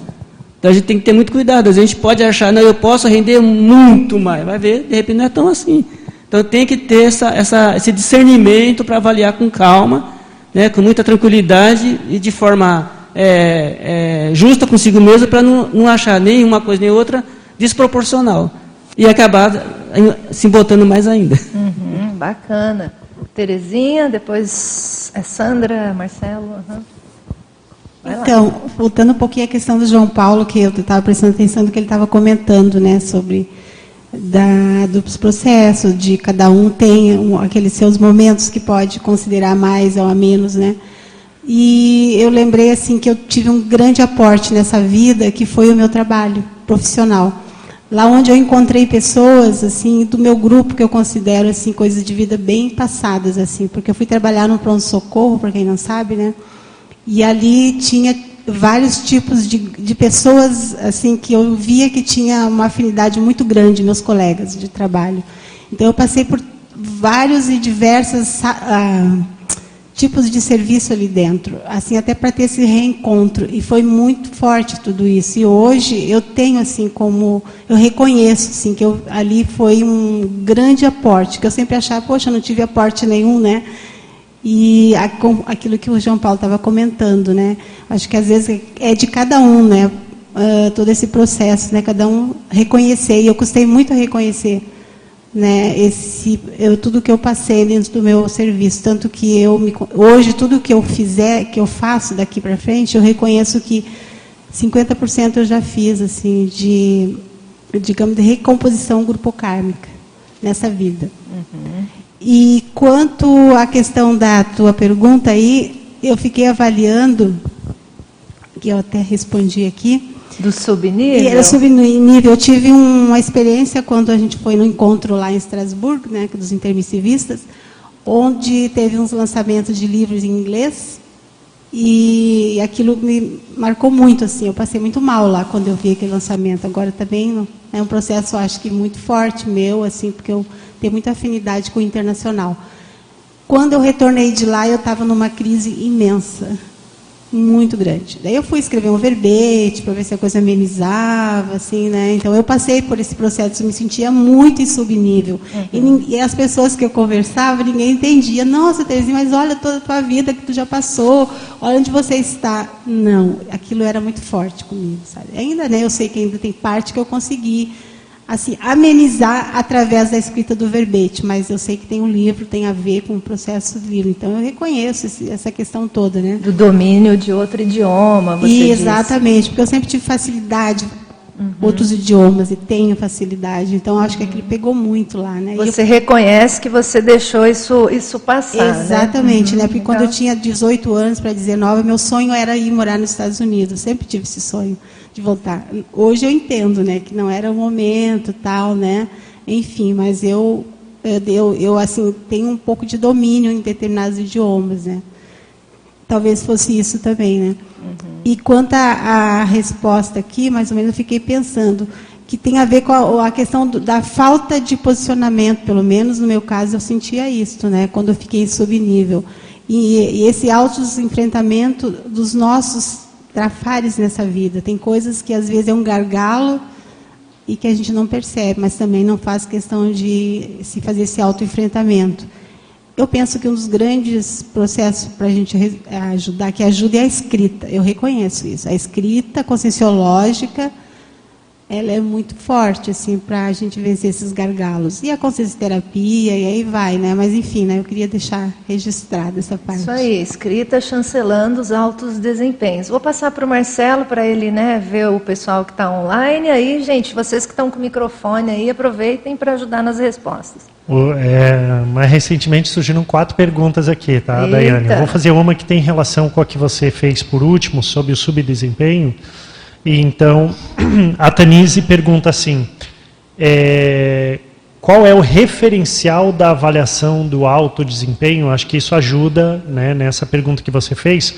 E aí, já tentando uma resposta aqui, eu acho que a própria Conscienciologia já fornece alguns indicadores de referenciais para a própria consciência se autoavaliar. O primeiro, e eu acho que mais importante deles, é o próprio conscienciograma né, onde a própria pessoa se avalia e vê o desempenho. E ela pode, por exemplo, no início da vida, no início da, do, do, voluntariado dela da Conscienciologia, aplicar o conscienciograma, ver como é que ela está. Passado determinado tempo, ela pode refazer a aplicação do conscienciograma e ver o que, que mudou, se ela melhorou. Né? Como esse, existem outros instrumentos de avaliação dentro da Conscienciologia, todas as metrias né? Tem uma série de especialidades que possuem metrias. Se, se ela observar, por exemplo, é, uma obra recente que foi lançada aqui, o dicionário aí da, da, da consciencioterapia, uhum. é, tem uma série lá de é, avaliações que a pessoa pode fazer que mede, ela pode medir o desempenho dela. Do ponto de vista da ProEx, tem uma série aí de critérios, desde o manual da ProEx, bem como uma série de verbetes que tem na enciclopédia. Uma pessoa pode, tem, tem vários verbetes com uma série de perguntas, né, que são aferidoras de desempenho da pessoa dentro daquela área de manifestação. Eu acho que a Conscienciologia possui bastante ferramentas para isso. Isso mesmo, e para se a pessoa quiser alguma coisa mais rápida, aqui ó, no, nesse resumo a gente colocou essas 24 expressões. Se a gente for olhando cada um desses itens aqui, já dá para começar a fazer uma autoavaliação aí nesse sentido. Bacana. Eu vou fazer mais uma, depois eu tá faço bom. as outras duas, tá? Aí vocês com o microfone, vocês... Vocês respondam, por favor ah, uma pessoa chamada Informação, que eu não sei quem é aqui, está é, tá fazendo, fazendo a seguinte pergunta: O aumento das cognópolis ajudará a ter mais alto desempenhologia? Ou seja, a relação da cognópolis com o desempenho pessoal? Eu vou. Ah, vai lá, vai lá. então, eu vou, eu vou, vou, na questão anterior, né? Qual seria o subnível quanto aos desempenhos proexológicos? Eu estou vinha também de saber qual é a régua do alto desempenho. Dentro da administração, a gente também estuda avaliação e desempenho, e a gente estuda, por exemplo, a questão dos cargos. Então, se você tem um cargo X, se é, você tem sênior, é, é pleno, é júnior, pleno e sênior, vamos dizer assim, né? Uhum e você tem a graduação. Conforme a graduação, você tem uma, uma expectativa daquilo. Aí a pessoa tem uma, um desempenho abaixo do esperado, acima do esperado, ou ela é uma pessoa de referência. Aqui é mais ou menos a mesma coisa, só que a gente tem o quê? O nosso referencial é a nossa escala evolutiva. Então, o que o Marcelo falou, eu concordo. Você vai lá, faz o conscienciograma e faz outras e outras e outras coisas para saber qual é o seu nível evolutivo. E aí você vai poder responder se você está naquele nível evolutivo é um subnível, você poderia estar mais acima dele? Ou dentro do nível evolutivo que você está? Você está dentro do esperado, abaixo do esperado ou acima do esperado? Você é uma pessoa de referência? Então, assim, só isso daí já dá para a gente pensar em um monte de coisa, né? Agora, quando a Terezinha levanta a questão, por exemplo, lá do poliglotismo, a gente não tem, assim, o outro é um espelho para a gente, né? Então ela me fez lembrar que eu também tenho essa falha, né, de poliglotismo. É o tempo todo a gente está olhando para os nossos pares Sim. e eles também são referenciais interessantes para a gente pensar. Puxa, mas faltou isso aqui, eu esqueci de, né? Ou passou batido, não valorizei, agora está fazendo falta. É, mas vamos, vamos buscar essa informação, né? O professor Valdo até falou uma, um tempo atrás que ele analisou a vida do Chico Xavier e falou assim: se o Chico Xavier tivesse estudado outros idiomas, a vida dele tinha sido completamente diferente e a cosmovisão dele também. Então você vê, às vezes um, um item que a gente fala assim: ah, só faltou isso. Mas isso pode ser a mudança total da vida da pessoa. Né? Então, eu acho que isso é importante a gente ver qual é o subnível da gente e o mais rápido possível ir lá para para reduzir isso, né? É, a autodesempenhologia está ligada diretamente à lei do maior esforço, né? Exatamente. Inevitavelmente. Não tem como, né? É. então é isso. Max. Eu ia falar bem essa coisa assim que eu acho que os indicadores é você ver o seu autoesforço, né? Porque a gente sabe se está colocando né, o máximo ou quanto de autoesforço você está colocando aqui eu acho que essa é uma variável que acaba sendo a mais séria. Você sabe, ó, nessa, nessa, nesse, nessa ação que tem um determinado resultado, qual foi o alto esforço que eu coloquei ali? Às vezes o resultado é muito bom, mas você sabe que você poderia ter feito mais. Né? E aí aquilo veja, ó, meu desempenho então está aquém do que eu poderia ter feito. Não é um referencial externo, não é um referencial interno, só seu. E outra coisa também que ajuda a medir o alto desempenho é o saldo né, daquilo que você faz. Né? Aí você começa a ver assim, poxa, ó, desempenhei determinada atividade, tudo, aquilo lá deu frutos, né? que nem a Hermana colocou, ah, as pessoas foram de fato assistidas, né? Então, o que, que adianta eu construir algo que, sendo que eu deixo um rastro enorme de destruição no meio do caminho, né? de relacionamentos, de pessoas? Não adianta, não é saudável isso aí. Né? Então, o desempenho ficou. A hora que os relacionamentos, né, de algum modo, são perdidos, o desempenho seu foi contaminado, né, o resultado do desempenho ficou menor. Né? Uhum. Isso eu acho que é uma coisa séria. E outra coisa que eu acho que, para avaliar isso também, a gente tem que ver que existem as áreas da vida. Né? Você colocou aqui 24 tipos de desempenho, né, que é bem bacana a listagem. É, a gente pode analisar também, além dessa listagem, pegar nas áreas da vida que a gente tem. Então, por exemplo, na, na área a financeira, na área profissional, na área social, na área. Né, em outras áreas aí que você pode pensar, você vai ver assim, ah, como está meu desempenho nessa área. E o que normalmente a gente observa é que às vezes a gente tem certas áreas em que a gente prioriza mais do que as outras, e às vezes está tudo certo com isso, às vezes não está tudo certo com isso. Né? E também depende do momento da vida. Né? Às vezes, certa fase da sua vida, o teu, a tua priorização é mais adequada sendo em certa área. Depois você vem em outra fase, você tem que ter aquele jogo de cintura para poder readequar né, para o novo momento que você está vivendo. Então é tudo bem dinâmico. Né? E eu acho que você tem que ter muita inteligência evolutiva para poder acertar assim, onde você botar o seu ponteiro na medida que você está vivenciando, né, e ver, ver como é que as coisas estão indo. E aí eu vejo que uma, uma, um outro parâmetro que também ajuda nisso é, são, são a sinalização dos nossos credores, né? Porque as pessoas elas vão mostrando para a gente assim o que, que elas esperam da gente. Então aí você vê assim, poxa, ó, tem gente reclamando comigo que eu não faço tal coisa. Então, poxa, talvez seja interessante observar, né? Olha, né? Às vezes a reclamação não é do lado intelectual, às vezes é do lado afetivo. As pessoas ficam reclamando do seu afeto. Aí você pensa, ó, tem alguma coisa que eu tenho que acertar aqui, porque as pessoas estão falando. Então, então assim, o, o entorno nosso, a gente tem que ficar vendo isso para poder ver onde é que está né, o momento certo, o, o que você de, de fato vai colocar energia e investir, né? É, exatamente. Você sabe que você me fez lembrar, já passo para vocês aí que estão com o microfone, tá? Me fez lembrar um item que é uma coisa, às vezes, do alto desempenho, mais no âmbito da família. E eu lembro que antes, quando os meus pais vinham me visitar, eu não parava de fazer nada que eu fazia. Né? Tipo, a minha rotina é minha rotina, né? a tarefa é minha tarefa, né? vou continuar fazendo. Né? E aí eu vi que aquilo não fazia bem para eles. E aí eu falei, não, isso está errado. Né? Então, assim, o que, que adianta né, eu manter esse alto desempenho ali tão focado na minha rotina se eu não estou conseguindo dar atenção para os meus pais quando eles vêm me visitar? E aí eu mudei, aí eu mudei. Então, quando eles vêm, eu falo, não, eu vou, já programo naqueles dias, eu estou ali para eles. E eu achei que isso foi muito melhor.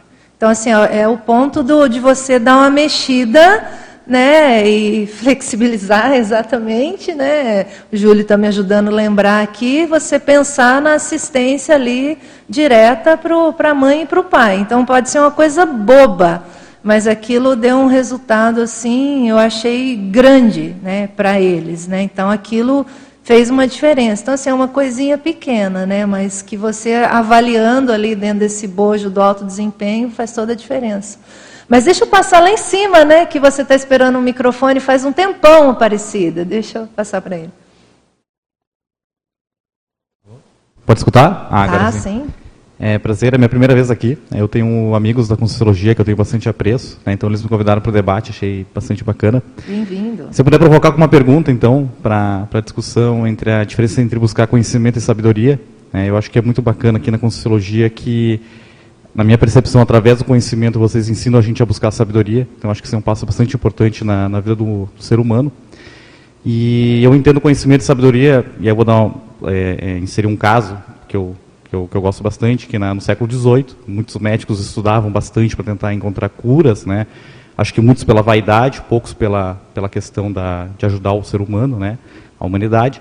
Mas teve uma enfermeira que, através da observação, viu que lavar as mãos é, ajudava a reduzir o número, o número, de mortos em hospitais. Né? Então, acho que aí tem uma diferença entre sabedoria e conhecimento.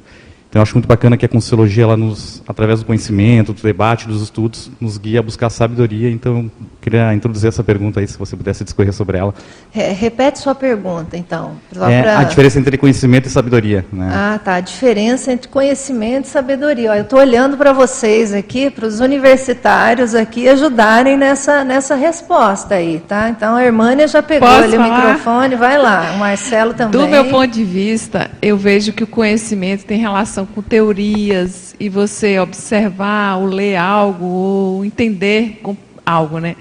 A sabedoria é quando aquilo já está prático, teático, tem a teoria e a prática juntos. Então, essa sabedoria, ela fica gravada na nossa holomemória, na memória da consciência. Então, você ah, morre e nasce com aquele ensinamento, com aquela sabedoria que você já adquiriu. Ela fica, ela fica gravada mesmo na memória da consciência.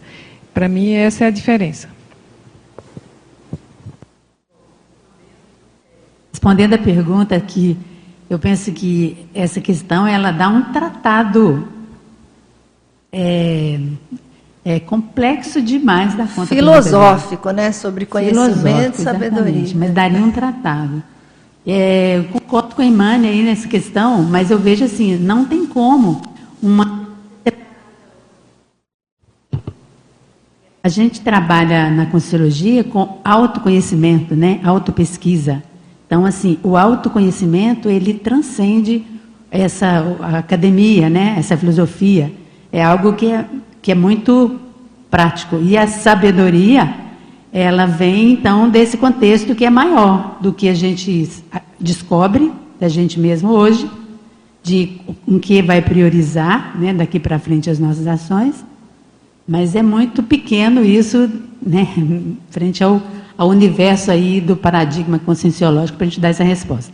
Mas eu queria voltar aqui então a a questão, o Max falou de umas falhas que tinha aqui na lista, Max, e eu percebi que tem assim, ó, ela colocou da profissão, né, o desempenho da profissão, e eu vi que ela colocou aqui o desempenho da convivialidade no social, que é muito, né, interessante. Bom, é, então a outra pergunta anterior, que eu até me perdi aqui, o que, que, eu ia dizer. Que era do subnível. Será que é do subnível? A gente já estava falando das variáveis, né? As ah, variáveis sim. que a gente pode pensar para ajudar a gente nessa avaliação dos Muito obrigada, é isso mesmo. Eu queria falar com você sobre aqui, ó, o paper coloca aqui no léxico das ortopensatas, na página 3, né? Aí você, você colocou aqui, ó, é, o desempenho da Max ProEx, ou programação existencial, a primeira, né? é, programação existencial grupal, há duas opções para consciência intermissivista lúcida: assumir a liderança ou entregar o bastão. Então, isso aqui, para mim, pega assim de. É, apareceu uma oportunidade e esse pegar o bastão na, na, na liderança das coisas não, não, significa que seja algo grandioso, mas é uma liderança, assim, na sua, no seu cotidiano, na sua vida ali, na sua dupla, né? No seu, na sua relação. Então, eu vejo que, que muito importante isso. E queria também é, levar um pouco para cima aqui as nossas possibilidades, falando aqui da três, né? É, a OFIEX acaba com a guerra autoconflitiva na vida humana. É. Então eu penso assim, a gente já tá, já tem muito tenepsista, né? E você coloca, quer dizer, o professor Waldo coloca, né? O mais sério no desempenho com o OFIEX é a descrição da consciência ofiexista. Então, como tenepsista, na, na Conscienciologia somos muitos e muitos, né? A gente começar a trabalhar essa questão. E daí alcançar aí a OFIEX e levar para diante. Uhum, bem lembrado, é, já jogou lá para o alto, né, a, a meta. É, eu queria voltar aí na, na, pergunta que o colega fez sobre sabedoria e conhecimento. Uh, eu já estudei um pouco sobre esse assunto e aí poderia até citar alguns estudos relacionados à psicologia e tal, mas acho que o foco aqui é fazer a relação com o próprio autodesempenho. Então, uh, a síntese que eu posso dar de resposta para essa questão é a, a sabedoria poderia ser observada através das escolhas evolutivas que a Consim realiza ao longo da existência intrafísica. E isso pode ser observado em todas as escolhas ao longo da vida. Essas escolhas elas foram mais assertivas do ponto de vista evolutivo, elas levaram para um caminho maior de desenvolvimento da interassistencialidade, ou elas foram feitas baseadas numa satisfação do ego.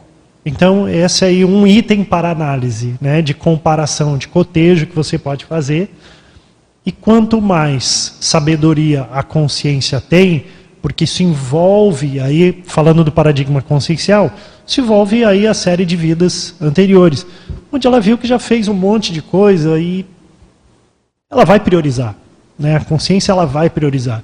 E nessa priorização, isso fica é, claro a partir das escolhas que ela toma na vida.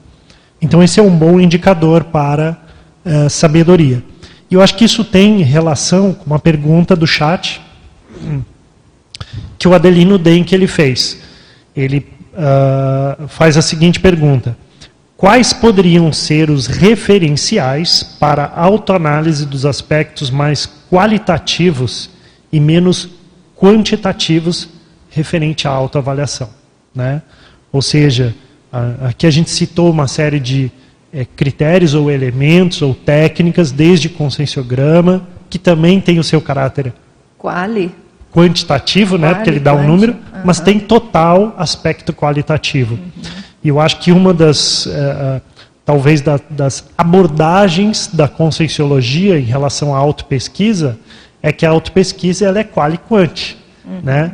E eu lembro que o professor Valdo, ele sempre enfatizava o seguinte, olha, você tem que aprofundar a qualidade dentro da quantidade. Né? Você tem que olhar a quantidade, o quantitativo, mas aprofundar na qualidade dentro da quantidade. Então, acho que isso dá aí uma diretriz de resposta à sua pergunta. Uhum, não, tá perfeito, bacana. É, bacana aí a sua pergunta, tá? Sobre conhecimento e sabedoria. E agora você me fez lembrar no exemplo que você trouxe aí da enfermeira, eu li um pouquinho dessa história, que muita gente deu contra nela, né? Muita gente deu contra, muita gente ria, né, da, dessa abordagem, ela foi extremamente criticada, né, ou esse procedimento foi extremamente criticado, mas no final, né, aquilo prevaleceu porque realmente se mostrou como o procedimento mais correto, né, mais que beneficiava ali um maior número de pessoas. Então é interessante, né, a gente olhar isso também, né, dentro do processo da autodesempenhologia, às vezes tem os contras, né, recebidos e às vezes é só o tempo só o distanciamento para mostrar se aquele posicionamento estava correto ou não. Às vezes você não vai ver de pronto aquilo, precisa de um certo distanciamento. Né? Então, hoje, depois de muito tempo, é fácil a gente analisar. Mas às vezes é interessante esse tipo de história para a gente se colocar nesse papel e falar assim, tá, mas se eu tivesse lá nessa época, sem o conhecimento, que é a cosmovisão que hoje a gente tem sobre isso, eu daria, eu teria dado contra ou eu teria apoiado? Né, de que lado eu fiquei. Então é interessante isso também, né, porque isso tudo a gente expande a nossa cosmovisão, né, porque ela vem crescendo. Né, quanto mais no olho do furacão, às vezes menos a gente enxerga. Quanto mais de fora, talvez a gente enxergue melhor, né? Então também é uma abordagem interessante aí para a gente pensar, né? Mas Sandra? Eu queria ir nessa linha que o Marcelo falou também, que assim hoje, uh, eu lembro que o professor Valdo fala assim, ah, a cada seis meses o conhecimento duplica, né, na, na Terra. Agora deve ser bem menos, né, por causa por causa da questão da internet, da, uhum. das redes sociais e tal. Mas isso não modifica a maturidade do planeta, por exemplo. Né? Então, o conhecimento ele não está totalmente relacionado com a maturidade, a sabedoria das pessoas. Então, acho que é isso que é a nossa priorização em relação ao conhecimento. O que, que eu vou querer saber, o que, que eu vou buscar de informação. E, no nosso caso, a gente fala muito de compartilhar o que você já aprendeu. Né? Não só pelo seu exemplarismo, mas pelo que a gente está fazendo aqui, né? É divulgar a questão das ideias através dos livros, né? através dos verbetes, através da, da pesquisa. Então, acho que esse que é um diferencial, né? a gente conhecer, colocar em prática, ser exemplo e compartilhar, né? que eu acho que isso que vai dar essa, essa condição. Porque, por exemplo, essa enfermeira, ela falou, mas alguém escreveu sobre ela. Né? Como uhum. que esse uhum. conhecimento veio, veio ser trazido para nós até hoje? Né?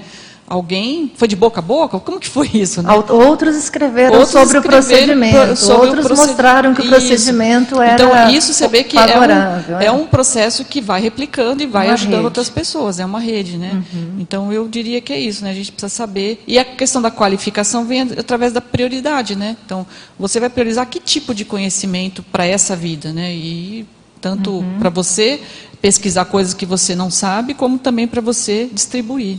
Bases da autopriorologia. Quentinho, hein? Ontem, foi lançado ontem. Mas, Pati? É, o Marx trouxe aqui três indicadores né, de alto desempenho, revendo aqui, seria o nível do alto esforço cosmoético, o saldo assistencial, a sinalização dos credores. E aqui nessas ortopensatas do professor Valdo, eu acho que dá para a gente tirar mais duas tem uma aqui que ele fala da paciência máxima das repetições construtivas, seria um outro indicador, uhum, né? Isso. Se realmente nós esgotamos, fizemos a completude da realização. E a outra ortopensata também, que ele fala aqui na questão da anticonflitividade. Então, seria um nível de auto-inconflitividade discreta também, eu acho que ajuda a gente a avaliar, né? Bacana, realmente, bem lembrar desses itens aí. Eduardo, eu vi que você está com o microfone aí.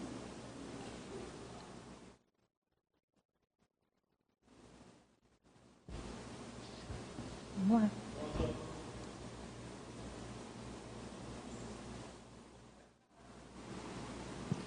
Alô? Opa. É, quanto, quanto ao conhecimento e a sabedoria, conhecimento eu viria como uma parte teórica e a sabedoria como a, a, a aplicação prática. A pessoa uhum. pode ter muito conhecimento e não saber como aplicar. Uhum. E, a, e a sabedoria tem, tem a ver muito com o timing, saber onde, quando, com quem e de que modo aplicar o conhecimento que a pessoa tem. Uhum. Às vezes um assistido, uma palavra basta, para outro um artigo basta, para outro um verbete basta, para outro um livro basta. Mas saber fazer essa distribuição do conhecimento que a pessoa tem. Uhum. Porque tem muita gente muito inteligente, com muitos conhecimentos, e não, não sabe ter a sabedoria de fazer essa, essa distribuição do conhecimento que, que, a, que o indivíduo tem, e ela não precisa ter todo o conhecimento do mundo, ela precisa ter o, o conhecimento necessário para saber aplicar da melhor maneira possível. Que uhum. no caso seria o timing e o saldo do que ela tem de conhecimento. Sim, isso mesmo. Bacana. Quem mais está com o microfone? Marcelo, mais perguntas? O pessoal está animado, hein, lá no, no chat. Último dia do ano, o pessoal está participando bastante. Uhum. Tem uma pergunta aqui que eu acho que é uma síntese é, da atividade de hoje, do debate de hoje. A lucidez multiexistencial ajuda a desenvolver a autodesempenhologia para realizar o completismo existencial? Apesar de a resposta poder ser simples, um sim já responderia a, a pergunta. A gente quer saber como. Mas é o, o como, né? É, a lucidez multiexistencial ajuda a desenvolver a autodesempenhologia para realizar a ProEx? Sim, e o como? O como, eu acho que é tudo aquilo que a Conscienciologia dispõe aqui em termos de técnicas. E aí me permitam enfatizar as técnicas aqui. Porque é, todos nós aqui somos diferentes um dos outros, e eu acho que a técnica é uma estratégia de, até certo ponto, padronização do empenho, e aí da palavra desempenho tem o empenho, né? Ou seja, do quanto que a pessoa tem que fazer de esforço para alcançar determinado objetivo. Então, a técnica, ela ajuda a gente a ser mais assertivo nesse desempenho. Então, todas, e a Conscienciologia tem trocentas mil técnicas aí, eu acho que a pessoa pode estudar todas as técnicas existentes, desde as técnicas projetivas até as técnicas autoconsciência terápicas, e aí eu acho que a pessoa vai chegar no completismo existencial. Você sabe, Marcelo, que a gente chegou a colocar uma pergunta aqui que é a seguinte: eu vou lançar para vocês, que eu acho que tem é, relação com essa linha aí da lucidez multiexistencial, que é se é possível a pessoa avaliar a sua, o seu nível, seu alto desempenho, sem rememorar as cláusulas, ou sem saber, ou sem conhecer as cláusulas proexológicas que ela mesma estabeleceu no curso intermissivo. Né? Então, eu acho que, eu, assim, eu estou jogando a pergunta, né, que eu e o João Paulo, a gente ficou lá quebrando a cabeça, né? Dá não dá? Como é que é? Até que ponto a pessoa avalia? Ela não lembra qual foi a cláusula proexológica, ela mesma planejou isso, mas ela esqueceu. Como é que ela faz essa autoavaliação? Né? Então, pensando desse modo específico. Né? Então, acho que a gente faz um link aí com essa pergunta e estou provocando vocês com mais uma. Então, Daiane, eu pensei nas retocognições. Engraçado, né? Você falou, tudo bem, é uma retocognição do curso intermissivo, até certo uhum. ponto, mas me bateu muito uma questão assim de você quanto se a gente já está preparado para ter essas retrocognições daqueles ah, ah, situações mais difíceis, né, ou problemáticas que a gente passou e saber que isso teve um, uma repercussão e agora a gente está aqui justamente para fazer né, aquilo que o Marx falou, né, dos credores tal, fazendo todo esse saldo. Então, eu pensei nisso. Mas quando você falou agora, me remeteu a uma experiência que eu tive. Eu estava aqui, na, eu lembro exatamente né, a situação, eu estava dando uma volta ali na, no Lociclo, para o lado de fora e para a Loteca, e eu estava fazendo aniversário, estava fazendo justamente, estava entrando na minha fase executiva. Então, saindo dos 34 para os 35 anos. E aí eu me perguntei, até onde que eu vou nessa vida? E veio, não vou falar para vocês, tá, gente? Uhum, conta Mas, assim, aí, a gente quer saber, Sandra. aí veio uma, uma ideia assim que eu não imaginava. Eu pensei, uhum. será? Né? Então, tipo assim, né, meio que desafiador. Mas aí eu pensei, bom, tudo bem, né? Essa pergunta fiz, não sei quem respondeu. Deixa eu anotar essa Eu vou anotar aqui. isso aqui, estou com ela assim já faz vários anos, entendeu? Mas é estimulante isso, né? Você pensar que você tem cláusulas que você não imagina para você mesmo, né? Então acho que isso que você falou é, é possível. Agora, é ser ousado, né? É, vamos dizer assim, evolutivamente, né? E não ser, assim, não se enganar também, não ter ilusão. Ah, você seria não, não, isso não. Mas assim, outras coisas, né? De repente que você não esperava, você pode ser que conquiste nessa vida, né? Então é um motivador. Mas para mim a lucidez multiexistencial veio assim para essa visão retrocognitiva, né? Eu acho que uh, eu lembro que o professor Valdo, eu já falei várias vezes dele hoje, mas no que que a gente pode fazer, né? Eu lembro que ele falava assim, gente, eu desejaria que vocês tivessem uma única retrocognição acachapante, que isso ia mudar completamente a vida de vocês. Então, isso também ajuda a pessoa a ver os altos desempenhos é, do passado e em, em, relação ao que ela tem hoje. Sim, né? sim, sim. É, a abordagem da retrocognição é você lembra do passado, mas para você focar nos ajustes do presente. Né? Esse que é o ponto. Né? Então, se a gente conseguir ter esse discernimento, acho que melhora com certeza os nossos altos desempenhos. Irmânia? Então, você está cheia de perguntas difíceis hoje, né, Daiane? É, não, a gente tem o último dia do ano, né? Nossa chance, tem que ter gente. desafio, né? Eu estou aprendendo aqui com vocês, ó, só anotando. Ô, Daiane, é, eu penso que é possível a gente ir tendo desempenhos razoáveis, né? Mesmo sem conhecer essas cláusulas.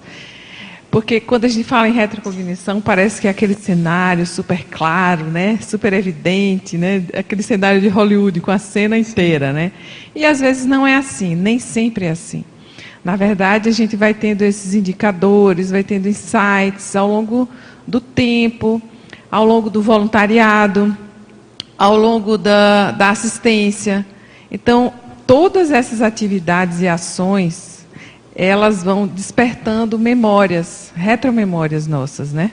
Então, um assistido faz isso com você, às vezes uma tarefa do voluntariado, ou algo que você está escrevendo e vem, e vem, nossa, isso aqui tem total relação. Então, eu vejo que, um, como o Pascolin falou, as técnicas bem aplicadas, elas ajudam a gente aí rememorando, né, junto com as ações interassistenciais do dia a dia. E, ao mesmo tempo, é, a gente precisa muito de, do conscienciograma para poder medir né, até quem eu sou, onde estou, né, para onde vou. E, ao mesmo tempo, a autoconsciência terapia eu vejo também que é imprescindível, que é aquele momento de autorreflexão, relacionados aos trafores, aos trafares, às dificuldades, às facilidades. Então, sem autocognição, fica difícil você até reconhecer essas cláusulas, né? Porque elas são individualíssimas, né? Uhum. Então, assim, é um conjunto né, de, de, de, variáveis, mas, assim, se a gente vai seguindo, né? É como se... Eu vou falar um nome cartilha, né? Que é meio chato para falar, mas é como se a gente tivesse uma cartilha aqui que a gente vive falando sobre essas coisas nos debates. E elas são muito sérias. O voluntariado, a interassistência, e o estudo e a escrita. Né? Isso ajuda a rememorar essas cláusulas. Uhum, perfeito. Gelson? É, eu acho que completaria o que a Hermânia, dentro desse raciocínio, eu estava escrevendo aqui, é esse conjunto dentro da tua autorreciclagem, quando você começa a provocar a sua própria consciência, é, é esse movimento faz é, é, a autorreflexão, a reflexão, autocognição, e aí a retrocognição é um resultado para mim, acho, um resultado desse, desse teu desempenho né, dentro dessa tua reciclagem. Eu colocaria uma coisa aí que, é, que para mim é um parâmetro também, a questão da extrapolação. A extrapolação vem também nesse sentido né, de, é, não digo medir, né, mas te dizer o seguinte, olha, o teu desempenho pode chegar até isso. Mas depende de você. Teu esforço, a, a tuas é, a autorreciclagem, todo esse processo técnicos aí, né, é o que a gente tem de, de, de ferramenta dentro da Conscienciologia, aplicado isso dentro do, da tua reciclagem, pro, Auto ProEx, Max ProEx, e aí chegar até o completismo, né? É, é não, perfeito. Não, você lembrou bem, o extrapolacionismo, ele mostra, ele é um parâmetro assim muito concreto para a gente. Ele acentua, ele evidencia o subnível e mostra até onde você pode chegar. Né? Então, realmente, isso é bem lembrado. Agora, pessoal, assim, ó, como a gente vai mudar de ano, né? A gente não pode sair daqui sem pensar em metas, tá? Então, por exemplo, o professor Valdo diz, ele escreve aqui, a gente colocou no resumo, que a meta é a unidade de medida da Proexis. Então, automaticamente nós vamos associar a meta com o alto desempenho. Então, a minha pergunta é, já para a gente já pensar no próximo ano, já pensar no nosso planejamento, é existe alto, né, alto aqui daí com L, ou elevado padrão de desempenho proexológico sem metas bem delineadas, ou a gente consegue, vou falar, fazer a pergunta de outro jeito, hein? a gente consegue melhorar os nossos níveis de alto desempenho sem a definição de metas, ou sem ter essas metas bem delineadas, né? o que, que vocês acham? Aqui, ó, nossos últimos quatro minutos de debate.